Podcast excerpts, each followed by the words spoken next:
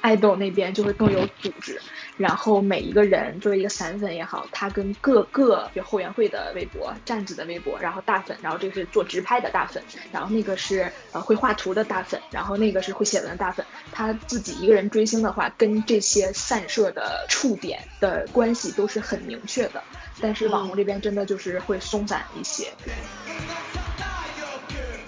九五后到零零前的泛泛的这十年间的人，他们。到了上高中和上大学的年纪，然后在这个时候，他们能够有更就是自由，差不多吧，可以用自由这个词去参与互联网，然后跟我们这些九零后甚至八零后去争夺话语权。嗯，然后他们就是需要圈子的人，所以他们也是就是把这个圈子建起来，然后并且参与其中的这样一帮人。日益饭圈化，我觉得一个重要的原因就是饭圈的生活其实很单一，它有一定程度上体现了孩子们学校生活的也是比较单一。我想提一下，就是社会对呃女性饭圈 girl 对女孩的这种就是不公平的偏见，就是你只知道呃肖战粉丝跟。饭圈圈外的人就骂起来了，但是你知道，就是科比的粉丝跟詹姆斯的粉丝科黑，就是骂了这么多年，骂的有多凶吗？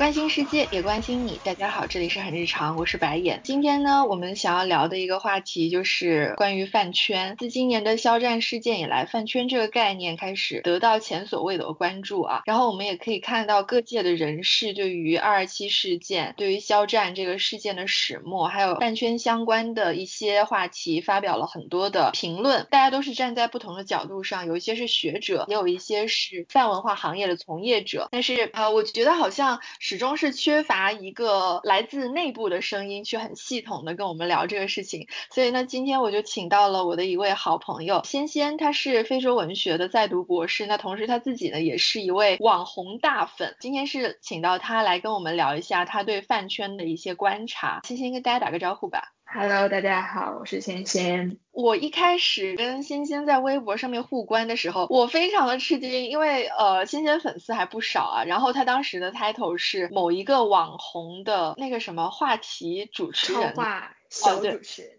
啊，对对对，超话小主持人。然后我才发现，原来仙仙是在那个网红的粉丝圈里面还非常有号召力的一个人物，所以我就还挺好奇的，就是你是怎么样成为网红大粉的？其实就是有运气非常好，然后非常巧，因为去年一直在玩那个短视频软件，之前我也没有关注过直播，就是某一天突然不知道为什么点进去了一个直播，然后就看进去了，然后后面就会经常看他直播。他那个时候非常非常就不出名，就是一个。跟其他主播一样普通的一个人，直播间没有很多人，所以就认识了之后，后来他签了公司，然后就公司的运作之后就爆火。那因为我是在他签公司之前，我就已经是他直播间就是老粉了，所以老粉很自然就被上成了直播间的管理，就从二三十个人的直播间变成了两万三万这样。然后他后来就是有了粉丝群，几千人的粉丝群，我会去在粉丝群那边也是当了管理，就相当于是。大粉或者是粉头啊，就是说，其实除了微博，你也在其他的平台上面负责一个粉丝的管理，是吗？对，直播间的管理其实主要就是在显示你的 ID 前面会有一个红色的一个标志，上面有一个管字，然后你可以禁言直播间里的人，没有什么太多的功能。嗯，哦，OK，那其实一般来说，网红大粉都需要做些什么呢？因为我之前看一些报道啊什么的，会发现就是饭圈里面。的粉头都是很有影响力的一帮人，然后但是他们身上的职责其实也非常的多。网红的话也分很多种，比如说像美妆那些我就不知道，所以我今天聊的话就主要是这些短视频主播的这样的网红，这样的主播每天都会直播，所以可能在直播间我们需要所谓的场控，就是飘一飘屏，然后比如说如果太多人刷屏，就说哎呀不要刷屏，然后会把网红的微博呀、小红书呀那些 ID 飘屏，然后给他吸引更多的人，然后直播间之外到微博这边就是他的微博粉丝群。学，我们会日常的管理，比如说要审核放人，然后超话这边也会是看什么样的帖子，然后如果有不合适的帖子就屏蔽掉，这样。嗯，有的时候小孩子们也吵架来找我，我就会跟他们说，嗯，我尽量吧，尽量帮你们看看能不能让你们和好，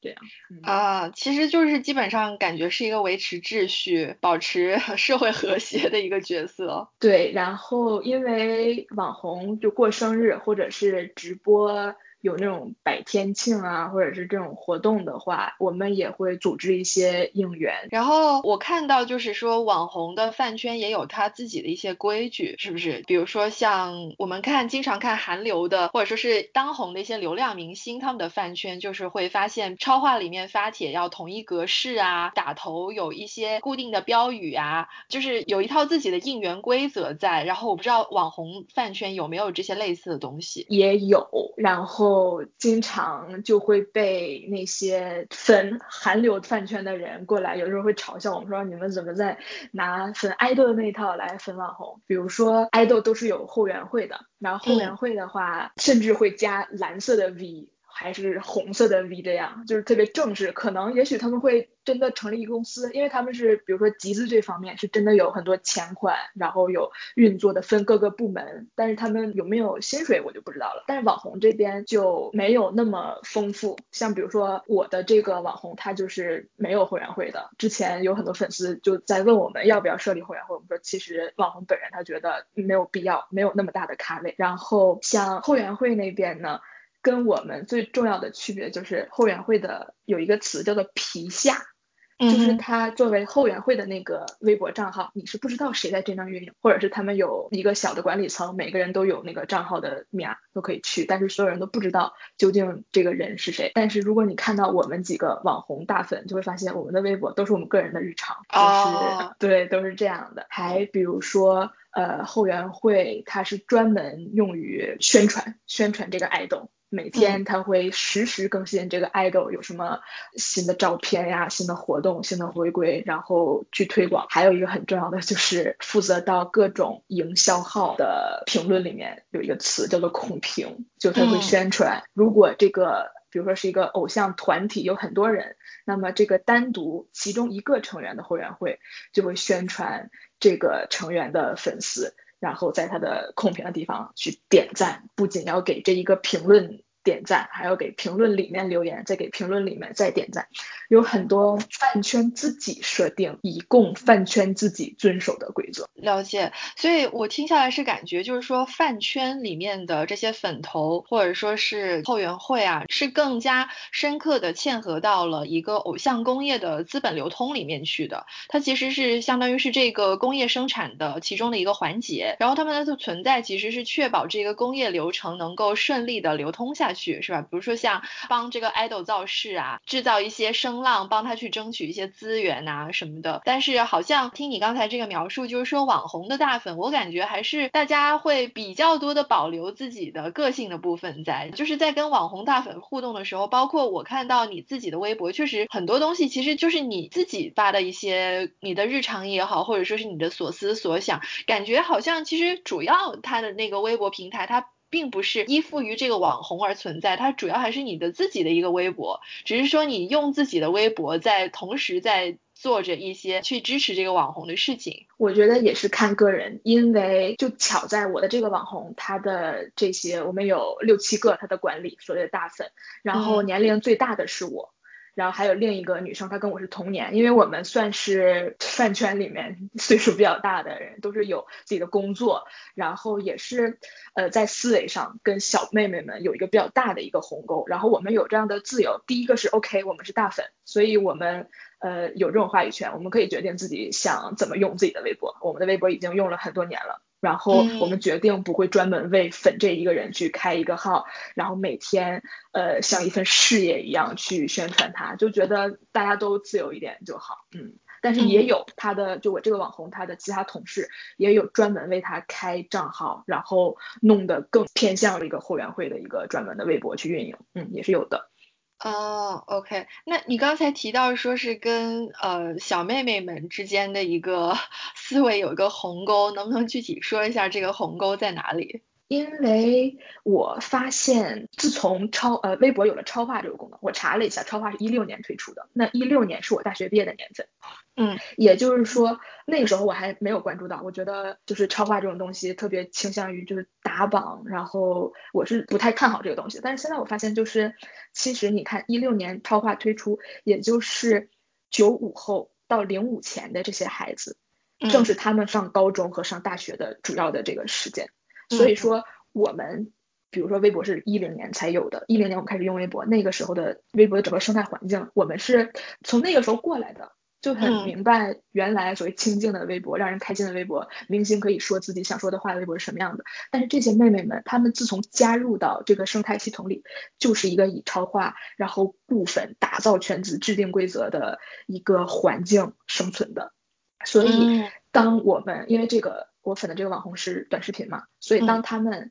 通过刷短视频、看直播，哦，知道原来有微博这个东西，他们是专门为了追星，为了这一个人开通了微博，所以他们使用微博的功能，并不是像我们说的，哦，我们是为了呃从原来的博客变成了一个轻博客，每天发一些自己所说所想，交一些朋友，不是的，人家就是为了追星，就是为了当一个饭圈 girl 开的微博。啊，所以这是我们对于微博的功能上最大的偏差，所以一切的。呃，我的行为思考可能更体现的是我自己，我的风格，我的所学的专业，我关注的各种各样的方面。但是孩子们就很单一的使用微博，然后去注重呃饭圈的规则，然后成为这个饭圈集体的一份子。个性的话会少一些啊，我个人觉得。嗯，那你觉得这种不同会给你带来，比如说像你和其他的所谓呃可能年纪小一点点的大粉，或者说是这个网红其他粉丝之间的一些矛盾吗？矛盾的话，其实也不是特别多，因为我年龄大，就是哎，就大家都会比较尊重我啊，就自带权威感。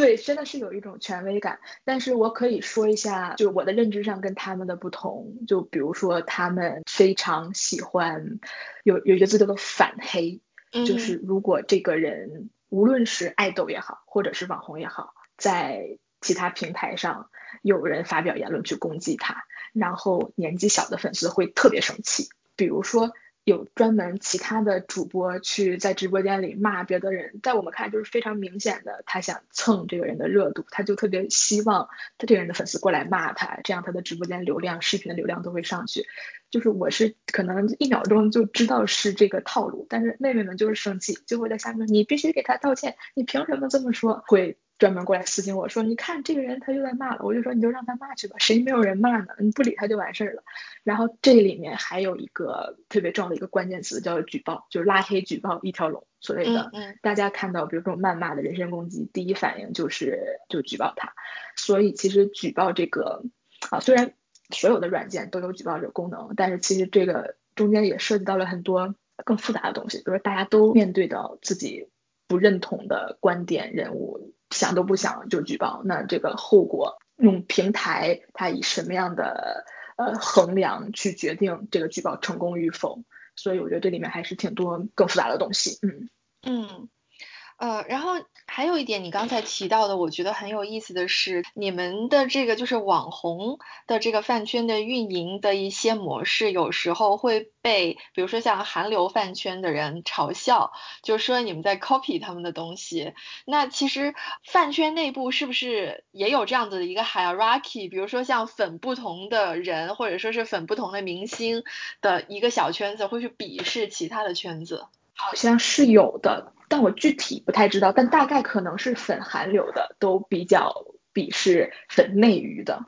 啊，然后粉内娱的具体的 idol 和演员，我不知道他们中间怎么分，但肯定网红是更往下面的，嗯。OK OK，那就是在这些不同的饭圈内部，它的这个组织形式会不会有一些什么不一样？就是比如说像网红饭圈跟知名韩流明星的饭圈会有不一样的地方吗？我觉得最重要的一个是我刚才提到的后援会，就是有没有后援会，然后成组织的宣传它的一个东西。还有另一个跟后援会同等重要的就是站子，就站子的后援会不一样，后援会一般是跟公司有一定联系的，嗯，然后他们之间会有呃有一种就合作或者连带产生，但是站子是完全个人的，站子的皮下基本上也是你不知道他是谁，但是这里面很好玩的一点就是明星它是分为站姐和私生粉的，也就是说你追一个明星，你追他官方公开的活动。比如说，呃，他的每一场演唱会你都去，他每参加一个其他的什么粉丝出呃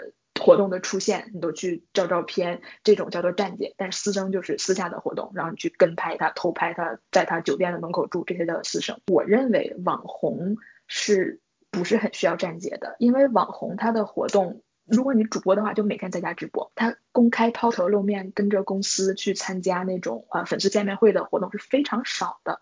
但是，嗯，你为网红做站姐，那你到底是站姐，官方活动站点，还是私生粉？就如果这个网红回家或者从一个城市到另一个城市，你就去机场跟他。那大家知道追到机场这件事情，虽然说没办法杜绝，但是不是一定程度上的就是私生粉？所以你如果用粉 idol 的方式想去粉一个网红，但他又没有那么多官方抛头露面的东西，你又非常容易的有机会，比如说。朋友圈有黄牛买到他的身份证号，知道了他的航班，你就跟到了他的航班，然后拍到了别人拍不到的机场图，然后回去修一修，哦，这样你就就开了一个站子。但其实我觉得我是不是很支持这样的行为？嗯嗯，我刚才听你在说的时候，有一个感觉就是。是不是可能更加知名的，就比如说像顶流的明星，或者说是韩流的这些明星，他们的饭圈内部的架构其实是更加的科层化，就是他们有很多的等级，然后就是一级一级下来，有后援会有站子，然后有大粉有小粉，它其实一个中心化的过程。比如说像从小粉到大粉，再到更往上一级的，它是把这个中心不断的在集中的。不断的把这个话语的资源的调遣呢，它都是有一个同心圆，然后是同心的那个位置，它在指挥下面的很多相当于是工蚁这样子来运作，但是感觉好像网红饭圈的这个内部的结构是会相对的松散一点。是的，其实就是这样，嗯，爱豆那边就会更有组织，然后每一个人作为一个散粉也好，他跟各个有后援会的微博、站子的微博，然后大粉，然后这个是做直拍的大粉，然后那个是呃会画图的大粉，然后那个是会写文的大粉。他自己一个人追星的话，跟这些散射的触点的关系都是很明确的。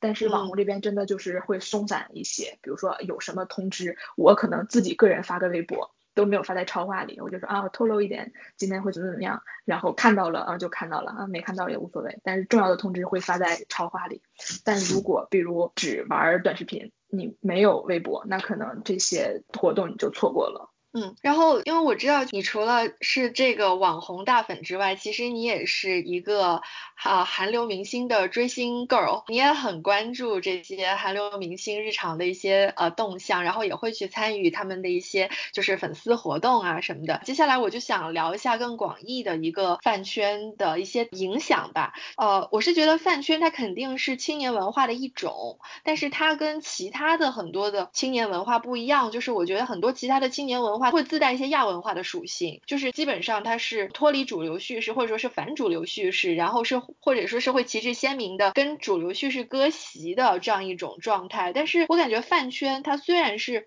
青年文化的一部分，可是它很大程度上不能算是一种亚文化，反而非常强势的入侵了这个主流的话语场，并且影响着这个互联网表达的架构和方式。比如说像我们现在经常就是会说网上讨论日益饭圈化，你觉得这种饭圈话语对于日日常主流话语或者说是饭圈之外的这种话语场的渗透，它的原因是在哪里？还有就是说饭圈化它指的到底是一种怎么样的特点？它这个定义到底是什么？嗯，我觉得原因跟刚才我稍微提到了一点，就是这个九五后到零零前的泛泛的这十年间的人，他们到了上高中和上大学的。年纪，然后在这个时候，他们能够有更说是自由，差不多吧，可以用自由这个词去参与互联网，然后跟我们这些九零后甚至八零后去争夺话语权。嗯，然后他们就是需要圈子的人，所以他们也是就是把这个圈子建起来，然后并且参与其中的这样一帮人。然后我也不知道为什么，就是可能我身边好多的人也是玩了十年微博，就这两年都不玩了，就真的是让出了历史舞台。就八零后九零后，OK，我可能现实生活更忙。然后或者是我结婚了，然后现在的互联网真的就是孩子们越来越多，嗯，然后日益饭圈化，我觉得一个重要的原因就是饭圈的生活其实很单一，它有一定程度上体现了孩子们学校生活的也是比较单一，就比如说他习惯了一种每天教学楼、宿舍，然后上课、下课、写作业、考试。这种单一的生活，单一且集中，一定程度上饭圈很类似，超话签到，然后每天发帖评论互动打榜应援，然后追的综艺的话就是呃练习生选秀出道，所以这些成为了他一个有点类似于脱离现实的就乌托邦的一个世界，他不需要去关心菜价多少钱，也不需要关注我们每天关注的微博上的其他热搜，什么诺贝尔文学奖，可能也有人关注了。不能太 stereotype，但是这些已经足够成为他生活中的一个就主要矛盾，他集中的作为一个饭圈个参与到这一套规则里，所以他们在社交中所说的话也是，比如说我发了一个跳舞的视频，那下面的评论就都是啊，亲你四没有你我不看，你一定要出道呀，你是什么全能，可盐可甜 top，就是用这些饭圈应援的话，然后来评论我，就其实就挺好玩的，然后我觉得。网上对这些饭圈 girl 的言论也好，然后或者是行为谩骂比较多，尤其是不在饭圈里的人看这些行为言论就会很不理解，然后会觉得很愚蠢、很幼稚。但是我觉得更重要看到的是，我们只骂他们，但是没有人教他们应该怎么做，对吧？你只不屑于参与饭圈，你抨击他的一切，但是我觉得他们其实需要。哎，大言不惭的，像我这样的人，去真正作为一个饭圈的人，把一些批判性的东西思考去教给他们，这样才能把这个圈子稍微带的往正路去走一走。嗯嗯，就是说，你觉得你说的话，他们还是能听进去的，因为 我是大粉，就是可能我在韩流这边就不行了，但是起码这些。呃，初中生比较多，初中高中生的这些网红的粉丝，因为我的一定的所谓的 authority 的东西，然后我说的话，他们会带有一种滤镜，然后会听进去，所以我希望就是好好利用我的这个特权。嗯，所以就是你对于饭圈它现在呈现出来的一种特点，以及饭圈对于圈外的这样一个互联网场域的渗透，其实你觉得很大程度上是因为第一个就是现在互联网网民的这个年龄层，它是普遍的。呃，比较小的都是一些可能初高中生或者是大学生在用，所以很多时候他们这个表达是受限于他们日常的一种生活经验。另外一个就是说，它为什么可以渗透到这个圈外，其实也是因为现在的这批网民占了主流，是这个意思吗？嗯，我觉得是，尤其是超话这个功能真的是不容小觑。超话也是在就是微博的使用率比较出现颓势的时候，新浪微博推出了一个功能。然后这个功能最大的特点就是它固粉特别强，它让这个超话各种什么榜单呀，然后签到呀，然后像之前我们的百度贴吧一样，就你评论你的帖子就会顶上去，这样它的吸引流量的这一个特点就特别特别明显。然后再加上它覆盖的是方方面面，就你不仅是明星有超话，你呃大家一起来读书也可以建一个超话，这样你所有爱读书的人就是也可以在这边，所以它不仅是纵向在明星，你是韩流也好，大陆演员也好。去发展，横向它也会铺开，所以这种时候，因为一个超话粉了一个人而参与过饭圈规则的人，就很容易带到其他超话、其他领域，而且很多其他领域的人自己，比如说体育明星呀，他也支持自己发超话带自己的热度，然后自己去通过明星本人发超话，然后让这个圈子，然后追星的这些规则更被人知道，所以他就会出圈。嗯，就像你刚才说的，他们还是会把自己日常生活当中可能在学校里面的一套行为模式搬过来。就是有一点我听到的时候，我觉得一下子有点触动到我的是，你说。你是大粉，然后你可能有一些这个 privilege，你站在一个比较权威的位置，所以他们会听你的。就是这个让我感觉，呃，心情有一点点复杂。就是说，虽然好像网红饭圈它相对而言整一个的组织架构是更加的松散的，可是这个圈子内部大家的普遍心理情感结构似乎跟 idol 饭圈没有太大的这个区别，好像还是向往着有一个权威，有一个中心，然后大家可以跟着这个中心走的感觉。其实这个的根本原因是，他们如果离我近，因为我离那个正主本人更近，所以他们离我近会觉得能够离那个本人更近。我是这么觉得。哎，虽然这样说出来很惭愧，因为一般后援会跟 idol 本人是肯定没有私联的，私联就是私下的，比如微信这样的联系方式。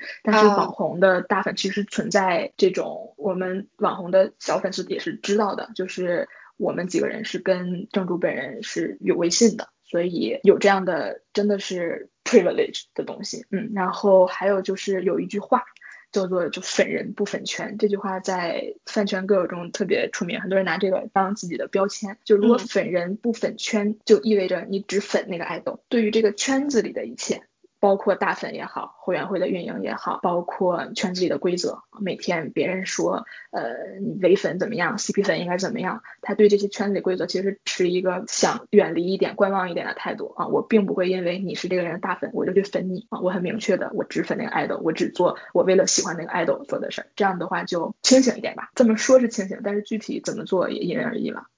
嗯，了解。呃，然后刚才说到的这个饭圈对于其他圈子的渗透，其实是我觉得可以看到，比如说像互联网掐架、站队、观点极化的这一些情况，是在互联网的场域上面已经非常的普遍了。所以有人会把这个东西看作是饭圈化的一种体现。我有时候是在想，是不是其实并不是说。是饭圈的这里面的一套表达的规则侵入到了圈外的这整一个互联网场域，而是说其实是我们现在的当下的这个社会环境，它就哺育了这一套饭圈的社会规则，就是当下的这样一个社会话语的特点，它就是有这样的一个底色，就是它的本质上其实它。也有这种极化的倾向，它也有这种站队的倾向，只是说因为有饭圈的这样一个东西存在，所以大家会觉得是饭圈侵入了其他的圈子，然后把其他的圈子污染了。但是其实有没有可能这种极化、这种站队啊、这种互掐的趋势，不一定是饭圈所带来的，它就是整一个这个社会大氛围所带来的。我是同意你的，因为你说的时候，我直接想到了，你记不记得之前吧，在我们是我们初中的时候吧，就是一个。百度贴吧的第八去爆一个韩流特别火的一个明星的贴吧，那个时候你想想，我们应该把它叫做饭圈行为吗？我认为不是。虽然那个时候我的身边很多同学也是有比较所谓专业的去粉哈韩，对不对？粉韩流明星，但是他没有 SNS 像微博这样的社交平台这么多的方面的加持。那个时候就是百度贴吧参与爆吧那些人啊，我很惭愧，我也凑热闹一样参与了，甚至不知道为什么。就是因为大家都不喜欢那个爱豆，我觉得很好玩。然后大家都骂粉那个爱豆的呃粉丝，那我也觉得很好玩。我就要成为骂别人的人，觉得骂别人是一个很有意思、很不知道怎么样就抬高了自己的一个行为，就去做了。所以我不认为互联网的掐架或者是戾气重，或者是更极端。然后比如说今天的谁上网谁没挨过骂呀，这种东西。是因为饭圈，我觉得就是这是其实这种人性，就是人每天有很大的生活压力，嗯，但是你人性中黑暗那一面是其实需要得到释放的。你可能去骂人的时候，你并不恨他，但你就是想骂人，你就觉得这个时候骂人很爽，也是因为他说的话真的是挨了你的眼，然后激到了你，然后把那些东西释放出去而不负责任，不去考虑后果，这种整个的环境啊会促促进了这种恶化的形式，嗯。所以其实是圈，所谓的各种各样的圈早就已经存在了，只是说饭圈可以说是一个比较显眼的词，去定义了这样一种语言交流的模式，或者说是这样一种情绪。所以大家会好像下意识的就经常会看到这样子类似的情绪，看到这样子类似的沟通模式，就会想到饭圈。但其实它可能是 根植在人类历史上，或者说是根植在人类本性里面的一些。东西，然后在现在的社会环境之下，它被放大了。对呀，而且你你就是我觉得还有一种，我想提一下，就是社会对呃女性饭圈 girl 对女孩的这种就是不公平的偏见，就是你只知道呃肖战粉丝跟。饭圈圈外的人就是骂起来了，但是你知道，就是科比的粉丝跟詹姆斯的粉丝科黑，就是骂了这么多年，骂的有多凶吗？就是嗯，一直都存在，不能只说啊，只有女孩追星，也不是这样的。那体育圈、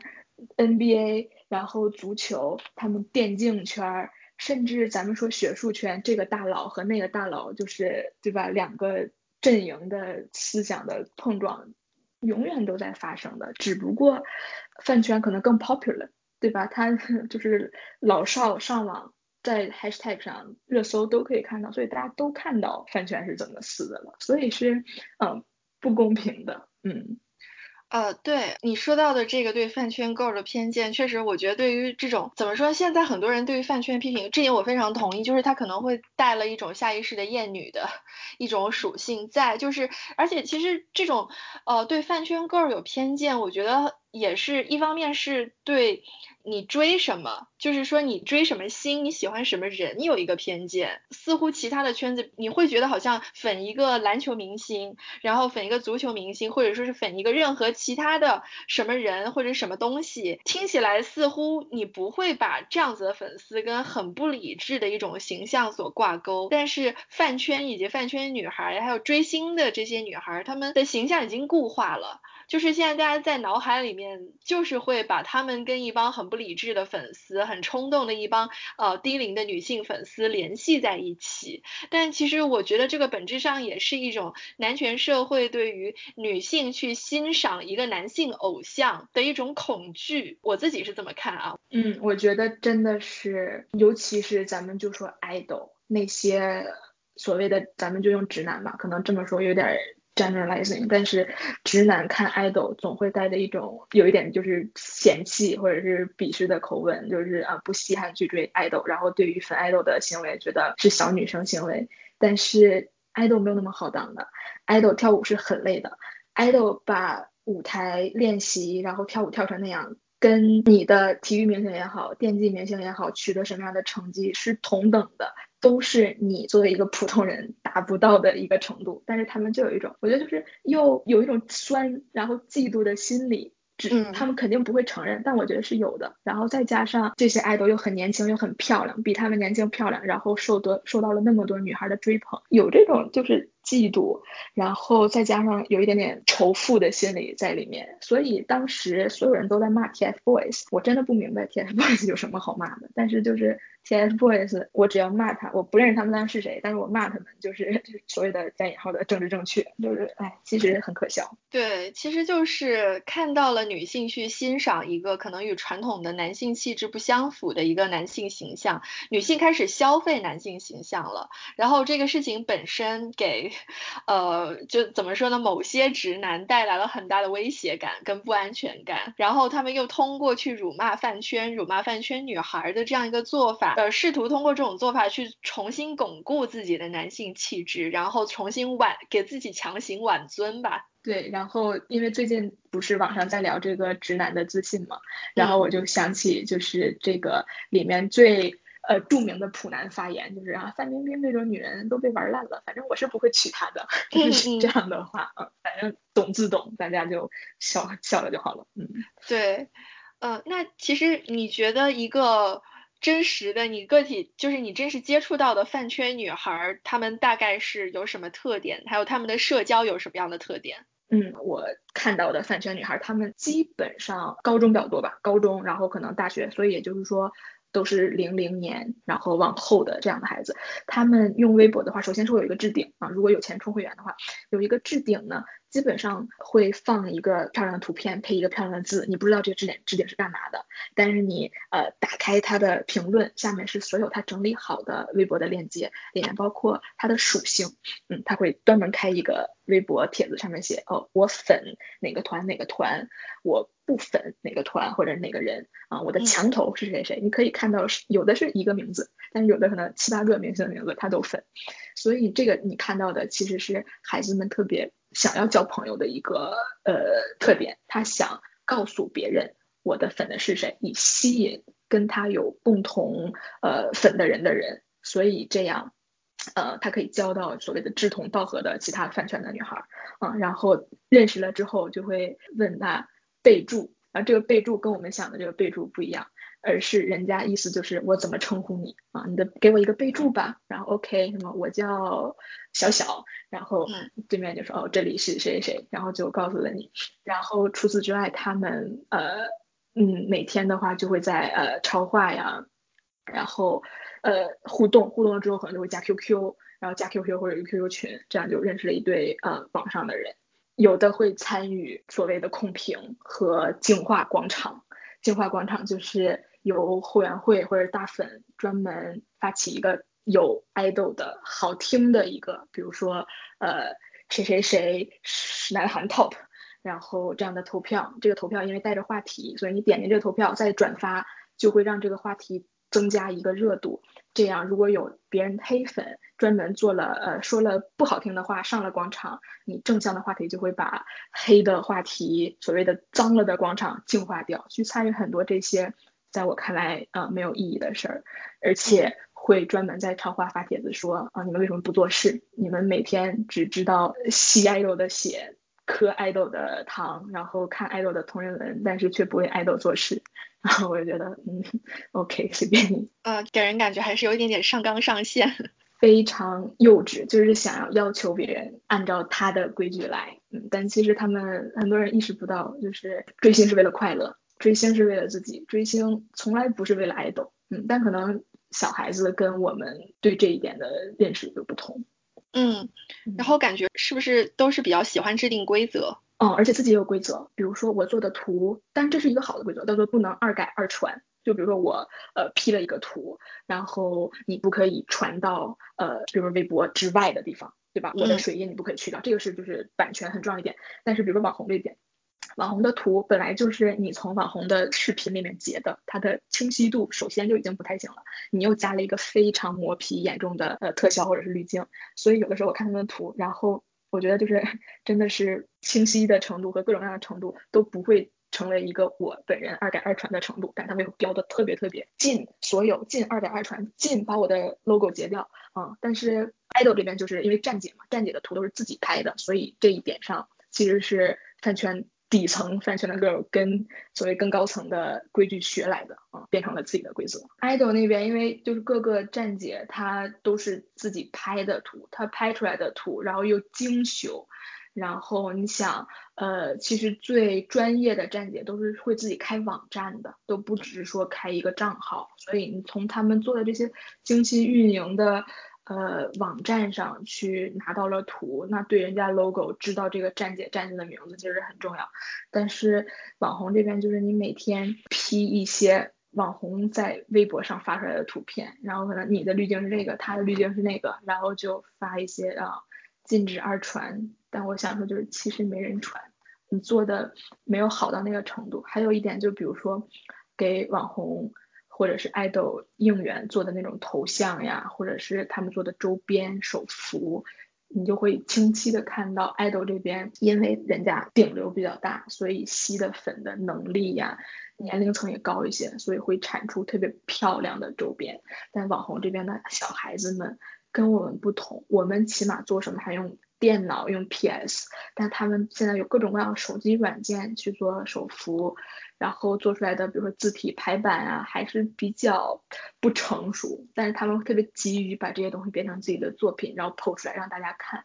然后他们同年龄层的人也会比较就是支持嘛，就可能不像我这么去评，嗯，这个是几分的作品，你这个我觉得好还是不好，他们都会就啊就很支持，挺好玩的，作为一个旁观者，嗯。嗯，听下来我是感觉，其实你对于饭圈女孩有很多的做法，你其实还是不太认同的。但是与此同时，你也反对就是其他人用一种很妖魔化或者说是很刻板印象的眼光去看待这些女孩。是这样的，我觉得这个要从根源去看，不能只看一个人他说了什么样的话。我觉得那样的话就有点呃太苛责了，尤其我们如果在真的在线下跟他们面对面，我们给比他们大十岁，就人家叫我们阿姨都可以，你这个时候去批评他一句话一件事儿，我觉得呃不太公平。我记得是蔡康永老师有一句话，大概就是别人对你的追星行为指指点点，是因为他没有看到你在生活中没有一个可以支撑的一个点，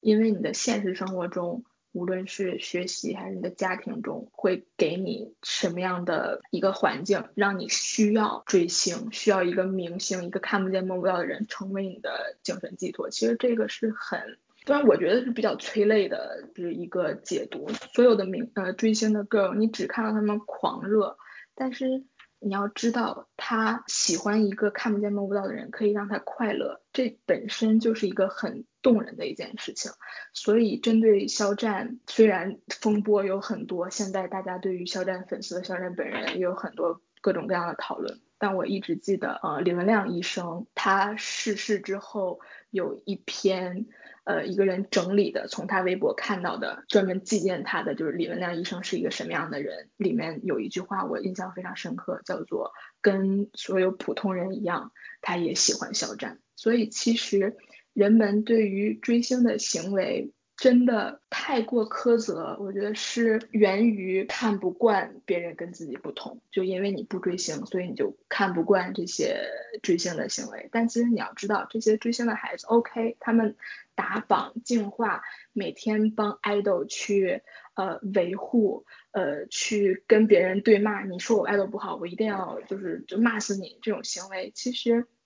抛去这一切，他追了星，然后。比如说考试考得很好，然后跟爸爸妈妈说我想去看一个演唱会，或者是今天爱豆出了新的歌曲，我要把他的钢琴谱学会。比如说我本来弹钢琴，或者我要跳这段舞，跳完了发到网上，或者是我学会了做视频。然后可能他在班级里只是一个普普通通中游的一个孩子，但是他做的视频剪的有意思，然后在视频软件上有几万赞，都是你要看到他是有很实实际际的丰富自己的生活。这样，嗯，就是说，其实追星，然后参与饭圈的各种活动，可能很大程度上也是孩子们现实生活里面释放压力的一种方式，或者说是心理需求上面匮乏的一种补足吧。可能他们在真实生活当中。没有办法得到的认同感，可以通过在追星啊，在参与饭圈活动，然后在找到志同道合的小伙伴的这个过程当中，得到一些弥补。对我非常同意。然后还有另外一点，我想请教一下你的，就是你能不能跟我们大家介绍一下很多饭圈化的语言它的特点以及它出现的原因呢？就是比如说像我现在始终不能理解为什么饭圈的这些小朋友们那么喜欢用缩写。我觉得就是，其实就是方便。我觉得用缩写追根溯源，其实甚至可以能追到十年前。就比如说大家什么你是哥哥还是美眉，那个时候没有饭圈，但是聊天里都会哥哥用 GG，美眉用 MM 嘛。嗯，所以其实这个呃很早就有。还有就是因为游戏圈就一边打游戏，你要操作各种各样的键盘，一边打完整的句子就很麻烦，对不对？如果不能开麦的话，你比如说打个字就是什么，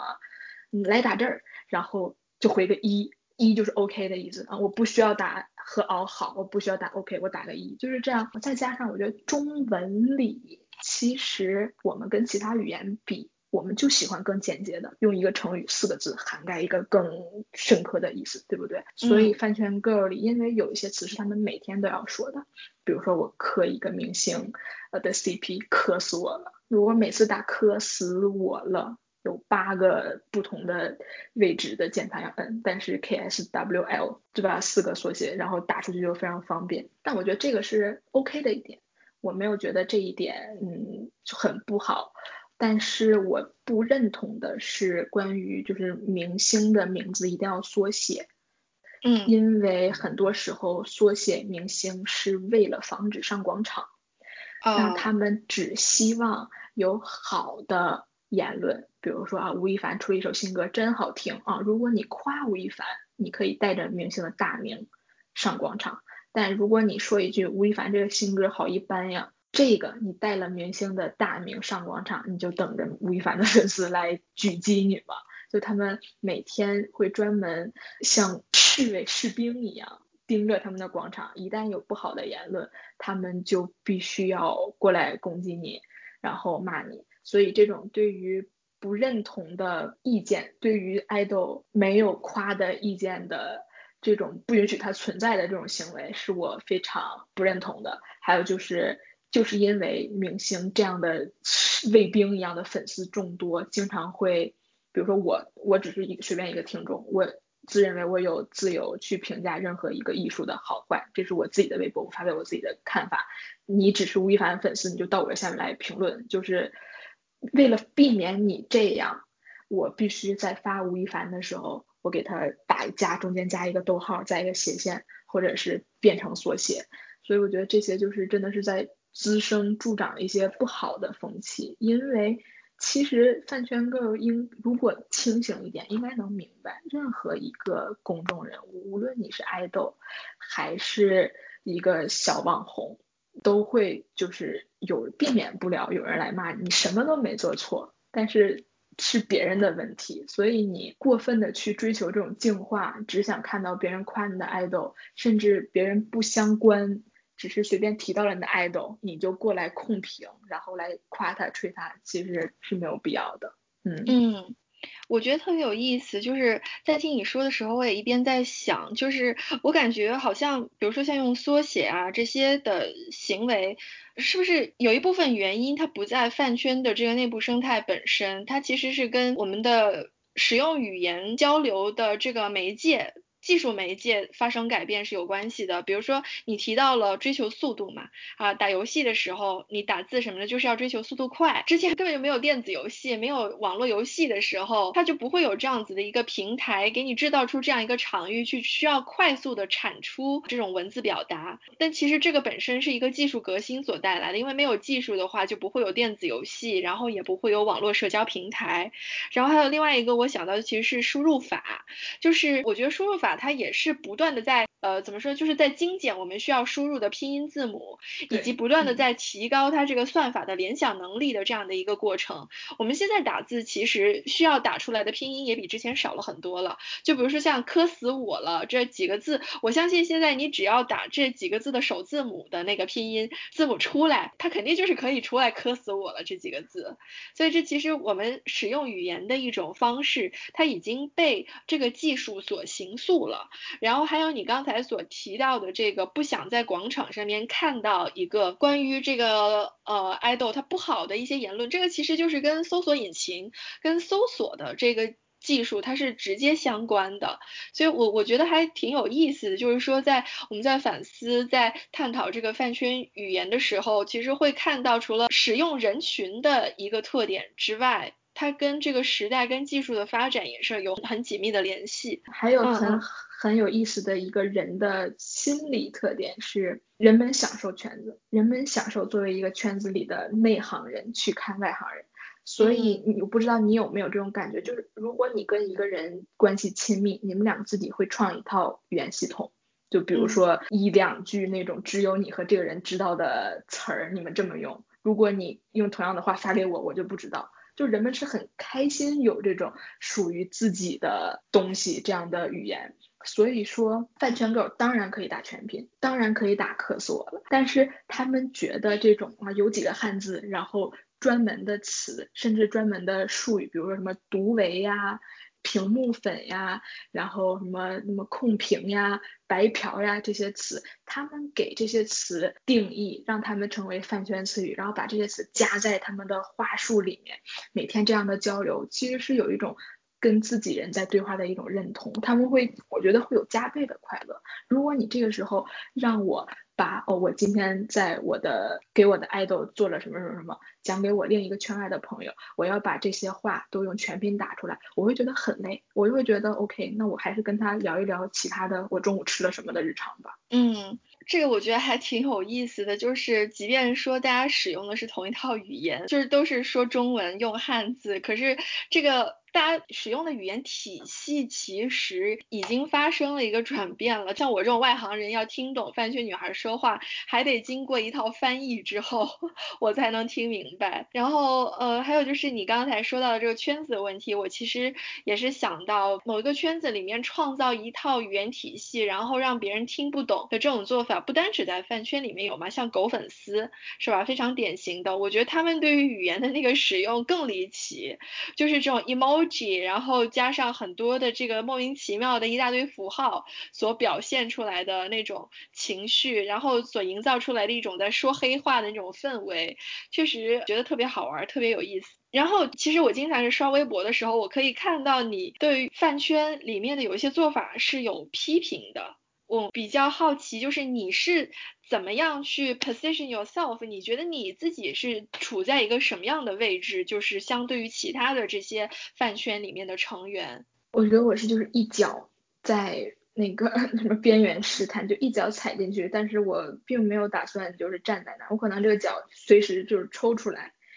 嗯，然后看我心情，我就是这样。我对于控评这件事情，我觉得很 很可笑。我不喜欢营销号下面全是机器一样的工具人，然后用各种什么南韩唯一 top 这个团唯一主唱，然后夹杂着 emoji，然后一套复制粘贴的机器语言，然后比谁的爱豆的名字在热评第一，谁在第二，每天去这么争。但我有时候会点赞，为啥呀？就我觉得好玩儿。就像人喜欢看烂片一样，我看烂片不是想追求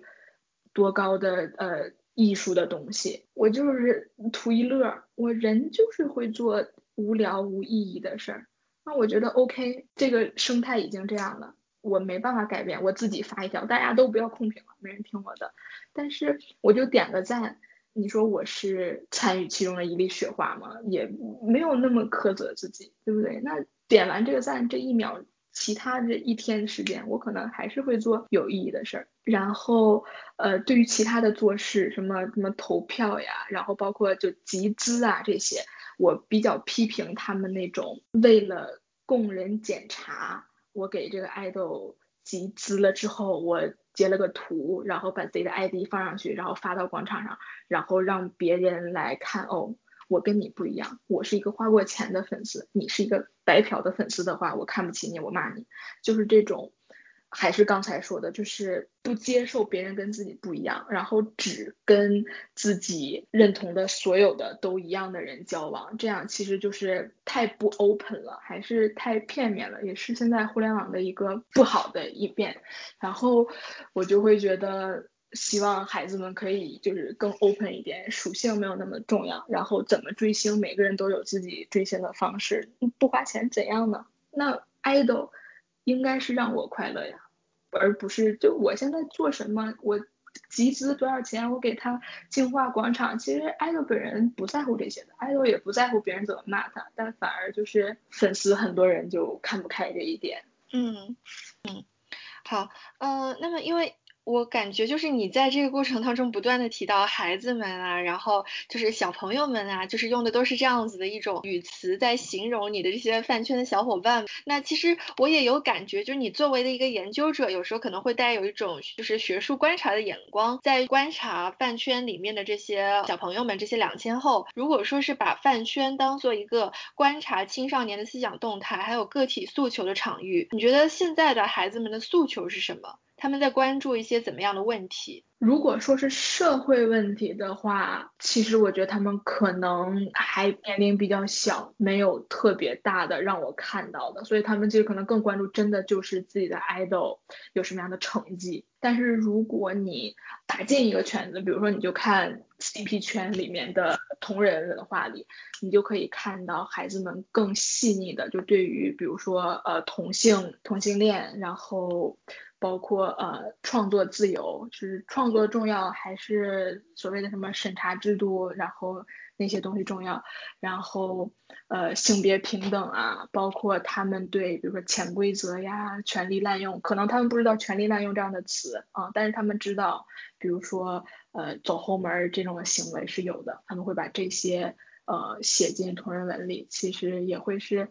体现出他们慢慢长大，慢慢在在创作中。加入他们对社会的观察的一些事情。嗯，就是说，其实相当于是这些小圈子里面，它也是提供了一个给他们展示自己创造力的一个场所。对的，比如说画画呀，然后呃跳舞啊，翻唱，然后唱歌这些，其实都。挺有意思的，有时候你会发现很多小孩子哦，他们现在有那种玩娃娃的，就是娃娃变成了一个爱好圈儿，然后他们会做那种娃娃图，然后去专门有那种交易平台，然后收集很多娃娃，就是培养他们的爱好，丰富他们的生活，挺好玩的。嗯，我记得你说就是通过同人文和画作，其实看到了小朋友们对性和爱的一些认知跟讨论，或者说不说这么大的一些话题吧，就是或者不说社会议题，你觉得从中能不能看到他们对个人自我的认知是怎么样的，或者说是对个人的理想和追求的一些看法？我看到很多小朋友的 ID 非常好玩，就比如说谁谁一定要上浙传，就他们有的是会把自己高考的这种，我觉得在他们那个年龄段最重要的一件事、最重要的理想，都放到自己的 ID 里面。嗯，然后对于未来究竟要做什么，其实没有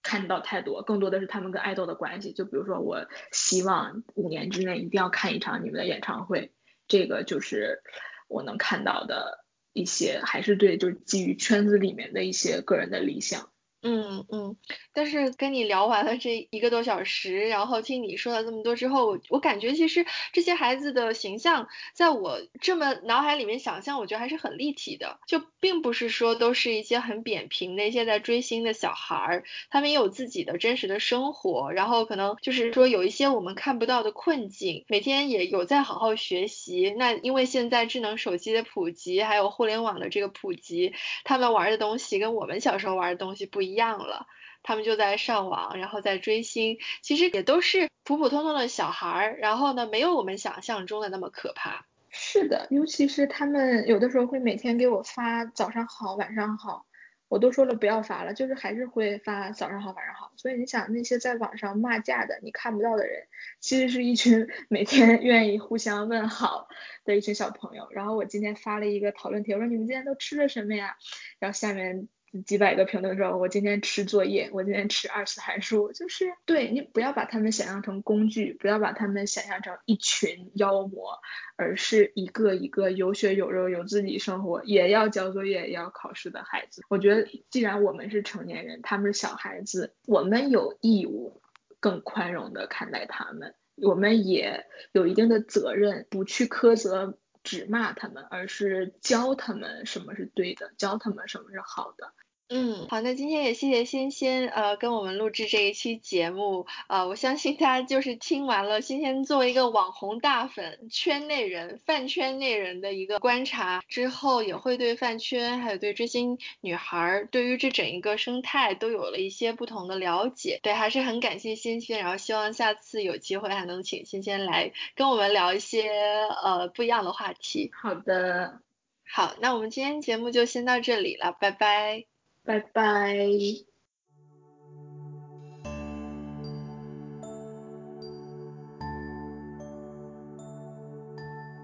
时光与光芒相撞，梦想为你闪亮，未来的你将是最好的模样。不用逞强，快去疯狂，我们就在你的身旁，为奇迹一道光。风轻拂过你容颜，阳光跳跃在你指尖。人们穿着的留言，嘴上说着的桥边，别怕向前，让所有黑暗退却。黑夜潜藏在你来处，白昼引领与你归途。时间为你劈开路。这副成长不会输，就连岁月都见证你进步。If you need me, I will be your side。蛰伏的时光，岁月换成长，红着的眼眶，我再不敢忘。再大的阻挡，也去勇敢闯一闯。看个荆棘过后是想要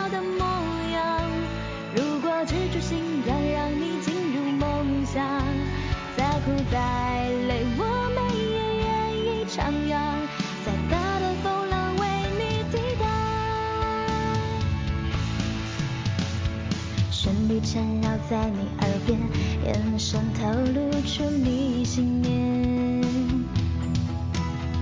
流言脚步声渐远，脚步一点点停歇，翻开巨眼，让所有光明出现。黑夜潜藏在你的处，白昼引你